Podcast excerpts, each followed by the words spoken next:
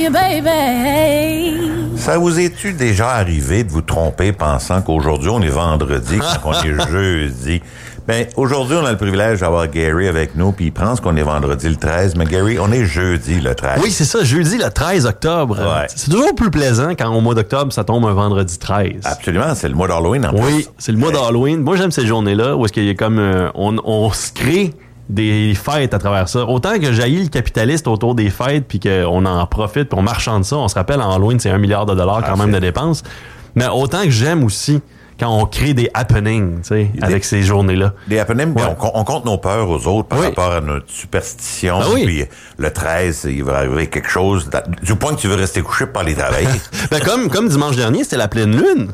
Absolument. de dimanche à lundi, c'était quand même assez étonnant de voir dans le ciel le reflet du soleil sur la lune qui fait en sorte qu'on a l'impression d'être en pleine journée ou presque. Oui. Les lumières étaient vraiment euh, quand même assez lumineuses, là, puis j'étais j'étais j'étais comme wow. Oui, puis encore hier soir, en, en revenant de notre soirée euh, d'improvisation, la lune était superbe à l'horizon. hey, c'était quelque chose hein. Ah, c'est Moi j'avais l'impression qu'il y avait des loups-garous qui allaient huler. Ben moi, c'est pour ça que j'ai barré mes, j'ai barré mes portes.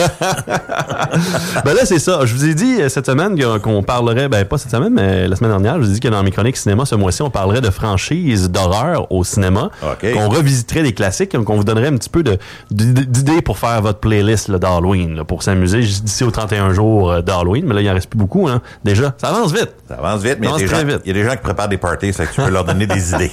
Mais là, je vous parle d'Halloween, la série Halloween, OK. les films d'Halloween, créés par John Carpenter en 1978.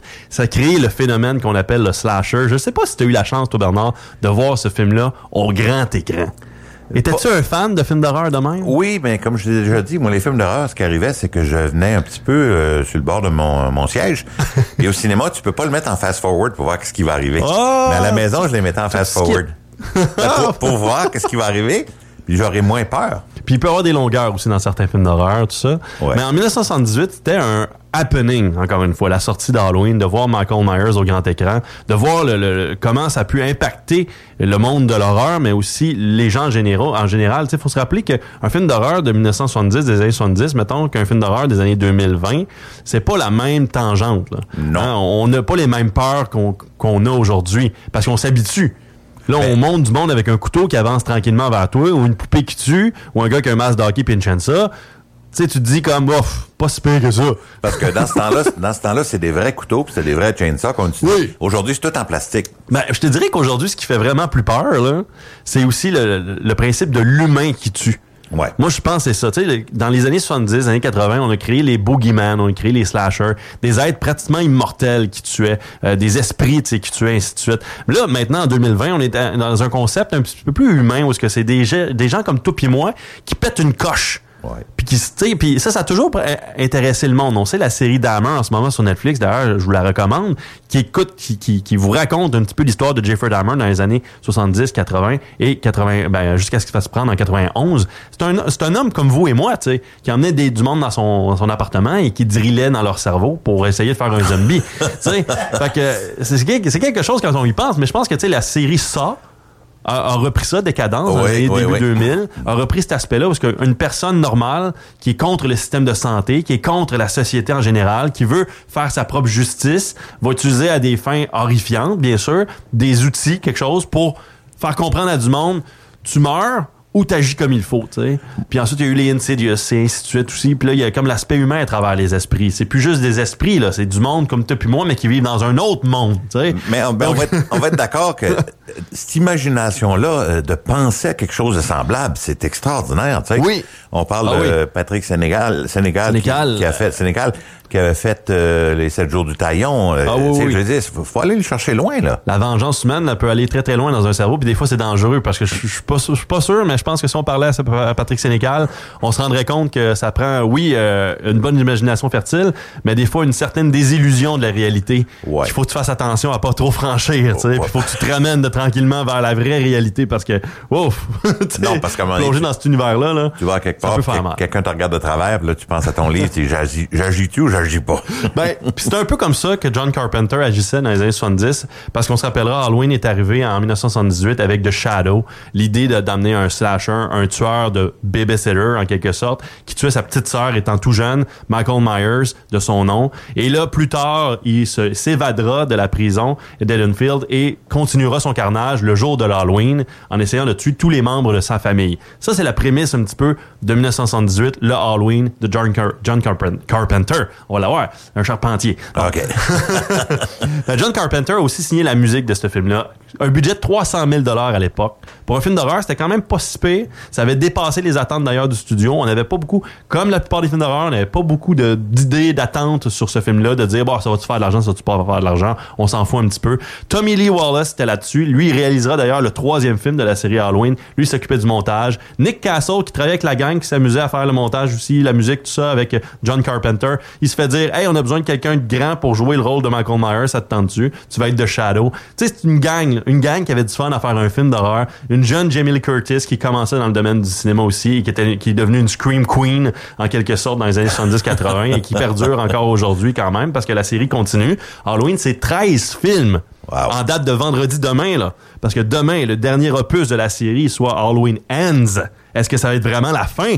Halloween fini. Ça, Ben ça- là, sort demain au grand écran avec Laurie Strode, donc le rôle encore fétiche de Jamie Lee Curtis, qui doit en terminer, le finir avec Jason, avec Jason, Jason, avec Michael Myers. On les mélange, hein. Ah ben on oui. mélange Freddy, Jason, Michael, euh, Leatherface, et ainsi de suite. Là, on les a tous euh, dans notre, euh, notre soupe, plus ou moins. Mais là, ce qui arrive aussi avec Halloween, c'est qu'on peut mélanger facilement la franchise, parce que cette franchise-là est appelée un petit peu comme un livre euh, dont vous êtes le héros. Tellement que de, de séries on a rebooté cette série-là quand même trois fois déjà. Euh, il y a aussi un, un épisode hors série qui s'appelle Halloween 3 Season of the Witch. Ce qui est arrivé, en fait, c'est que John Carpenter, lui, quand il a fait le premier film, il a dit ça va être une anthologie. On va faire Halloween 1 et Halloween 2, ça va être autre chose. Et Halloween 3, ça va être autre chose. Et ainsi de suite. À chaque Halloween, on va sortir un nouveau film et on va raconter une nouvelle histoire. Mais Michael Myers a tellement eu un impact sur le, sur le public qu'ils se sont dit on peut pas, pas continuer l'histoire de Michael Myers, de continuer son, son, son périple un petit peu de saccager et de tuer des, des pauvres victimes dans cette, cette Mais là, ce qu'il faut euh, savoir aussi qu'Halloween, la musique transcendante, très très percutante de la part de John Carpenter qu'il a écrit lui-même, avec son band d'ailleurs, parce que lui il avait un band, John Carpenter, c'est les coups de ville, les coups de ville. Hein? Il aimait la France, il faut croire John Carpenter. Et il a écrit d'ailleurs la musique de Big Little euh, Big Trouble in Little China, qui est aussi réalisé avec sa gang Tommy Lee Wallace et aussi euh, Nick Castle qui joue là-dedans. Fait que moi j'ai j'ai trouvé ça quand même assez, assez drôle. Nick Castle aussi, qu'il faut savoir, c'est lui qui a réalisé. Il joue Michael Myers dans plusieurs films parce qu'il y a eu neuf personnes, neuf acteurs qui ont joué le personnage de The Shadow de Michael Myers. Mais Nick Castle a aussi réalisé plusieurs films, dont Dennis the Menace Ok. en 94 Ça, c'est et bon. Major Payne par la suite aussi avec un des frères Wayans. Donc euh, c'est du monde qui connaissent leur cinéma, qui s'amuse à faire leur cinéma quand même. Et ça a été repris donc à Halloween, comme je l'ai dit, à travers les lignes de temps. Là, il y en a trois lignes de temps principales. Ensuite, vous avez Season of the Witch. Et il y a une autre ligne à part qui est celle de Rob Zombie qui a refait dans les années 2000, 2007 pour être plus précis, Halloween et Halloween 2 en 2009 plus violent comme film, avec une histoire un petit peu sur l'enfance. On victimise Michael Myers dans cette série-là de Rob Zombie. On essaye de le rendre un petit peu plus comme humain, de dire, Ah, il y a une raison pour laquelle il tue du monde. C'est parce qu'il a été battu en tant qu'enfant. C'est parce qu'il vient d'une famille pauvre. C'est parce que sa, sa mère était pas assez présente. Sa sœur était pas correcte. Donc, il y a une raison derrière l'idée que Michael Myers est devenu ce qu'il est devenu. Ce que les fans ont plus ou moins aimé. Parce que des fois, on se dit, un boogeyman, on veut pas trop savoir comment il est devenu de même, on veut pas le victimiser, on veut l'haïr, on veut s'en sauver, on veut, on veut pas pouvoir le, le réparer, entre guillemets, tu sais. Il y a la psychologie à derrière ça. D'ailleurs, Halloween, dans le 4, 5 et 6, ça va devenir spirituel un peu, avec une espèce de culte qui va se créer autour du personnage de Michael Myers, où que des gens vont vénérer Michael Myers et vont faire appel à son esprit diabolique. Donc, on prétend justement qu'il y a un esprit qui retourne dans le corps de Michael Myers. Un petit peu la manière de Jason Voorhees. Il y a une volonté de dire que Jason Voorhees, c'est la même affaire. Et ensuite, on va faire abstraction des épisodes 4, 5 et 6 et on va arriver en 2000 en 98 et en 2002 avec Halloween 20 ans plus tard le H2O de la série euh, Halloween on l'appelait d'ailleurs de même H20 donc ça c'était un petit peu comme stupide là, ça s'appelle O Un cliché. On va faire fi du 4, 5, 6. On va seulement faire la suite directe de Halloween et Halloween 2. Et ça va devenir Halloween 98 et Halloween Resurrection 2002 avec Jamie Lee Curtis qui reprend son rôle à ce moment-là de Laurie Strode. Et ça devrait être la fin. Mais non! On revient en 2018 avec maintenant Danny McBride et aussi David Gordon Green, les mêmes euh, qui ont travaillé sur des films comme Pineapple Express, euh, This Is the End et East, Eastbound and Down. Donc euh, on pensait pas que ça allait être ça parce que c'est des slackers de films de potes puis ainsi de suite. Et là il arrive avec euh, on a une idée, on veut faire un film d'Halloween et là go on leur donne le logo et David Gordon Green va réaliser trois films d'Halloween. C'est lui qui en réalisera le plus dans la série complète. Et on a Halloween en 2018 qui va fracasser des records au box-office, qui va faire plus de 150 millions de dollars au box-office. Et à travers le monde, ça va fonctionner aussi. Halloween Kills en 2021, en pleine pandémie, va faire presque 100 millions de dollars au box-office. Et là, Halloween Ends, qui sort demain, devrait aussi terminer cette saga 40 ans plus tard de l'original, avec toujours Laurie Strode qui reviendra. Et dans cette série-là, on fait fi de Halloween 2, on fait fi de Halloween 3, 4, 5, 6.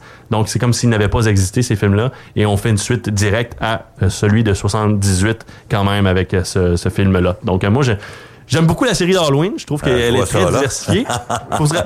Le mal aimé de la série, c'est vraiment le troisième, parce qu'il n'y a pas de Michael Myers dans le troisième. C'est un fabricant de masques qui essaye de, de, de, pogner les, les jeunes et les gens avec qui vont mettre le masque et les posséder avec les masques. Donc trois masques principaux, une citrouille, une sorcière et un espèce de monstre. Et euh, ça fonctionnera plus ou moins. Donc la fabrique de masques diaboliques devra être confrontée à la fin du film. Et à travers ça, quand je vous parle de masque aussi, c'est que le masque de Michael Myers, là, il a été créé par qui? Il a été créé pourquoi, en fait, et par qui? En 1975, il y a un film d'horreur qui s'appelle The Devil's Reign, qui est sorti. Et ce film-là met en vedette nul autre que William Shatner, qui été euh, pas mal fait entre la fin de la série Star Trek et le film de motion picture Star Trek. Et quand William Shatner a fait ce film-là, on a créé des masques, parce que dans le film, il y a une espèce de culte. Il porte tout un masque à la manière de William Shatner. C'est comme fait dans le moule de Captain Kirk. Et ce masque-là sera réutilisé en 1978, peint en blanc, et ça deviendra le masque iconique qu'on connaît de Michael Myers, tout simplement. Alors, c'est la série Halloween. Ben- Allez-y, profitez-en. Gary, merci beaucoup. J'ai une question encore une Oui. fois. Euh, Gary, demain, notre thème, euh, le thème de la journée de 10h à midi demain dans l'émission euh, Le civilisé et le tannant. Oui. Euh, ça va être des expressions. Oui. Tu peux sûrement nous aider avec quelques expressions de films d'horreur. Si, puis je veux pas te Ah, mettre oui, sur oui, le oui, spot, je peux- là, mais aide-nous un petit peu, là. Vas-y. OK. Euh, quel qui t'a marqué une expression euh, dans un film d'horreur? Pas nécessairement de la série d'Hollywood ou... Je dirais que moi, j'ai été un grand fan de Jim Carrey. Fait que le Already Dan de Ace Ventura, ça a été un, un pas pire à l'époque, tout ça. Euh, c'est sûr qu'il y a des phrases marquantes Oui. dans l'histoire du cinéma, par contre, aussi, qui m'ont marqué. Tu sais, euh, le fameux Jaws, We're gonna need a bigger boat. Ok. Tu sais, des affaires comme ça. Euh, Il y a toujours des, des, des phrases marquantes. euh, love story. Tu sais, saying I love you, it's the, loving someone is, is to have, never have to say I love you. tu sais. Or Where's the money? Where's the money? De. Jerry Maguire. Or Have you checked the children? Have you checked the children? Ça, hey, ça, c'est un des, des- des- une des séquences les plus euh, marquantes, les 100 séquences les plus marquantes là, de l'histoire de l'horreur. D'ailleurs, c'en est une, celle-là, Ouais. de la babysitter, justement. Ah qui- non, c'est- euh, et ça, c'est When a Stranger Calls, Ouais. le film qui avait été tiré de ça. Puis Halloween, ben, c'est la scène euh, où est-ce que Laurie Strode se retrouve dans le, le garde-robe et que Michael Myers arrive de nulle part. Pète tout ça, là. Ça, c'est quelque chose aussi. Mais Gary, merci beaucoup d'avoir pris le temps de nous parler de cinéma, puis je vois que tu manqueras pas ta chance d'aller en voir une coupe. Oh oui, Halloween ends, on n'a pas le choix. Parfait. Merci. On va à la météo. Merci.